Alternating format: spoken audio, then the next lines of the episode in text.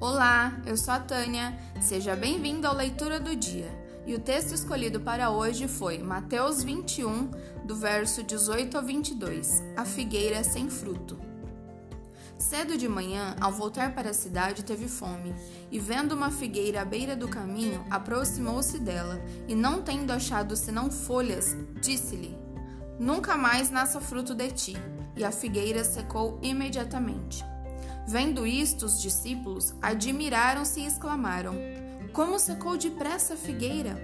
Jesus, porém, lhes respondeu: Em verdade vos digo que, se tiverdes fé e não duvidardes, não somente fareis o que foi feito à figueira, mas até mesmo a este monte disserdes: Ergue-te e lança-te no mar, tal sucederá.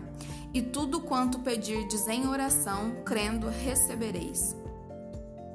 Que o seu dia seja incrível. Que Deus abençoe a você e a mim. Até a próxima.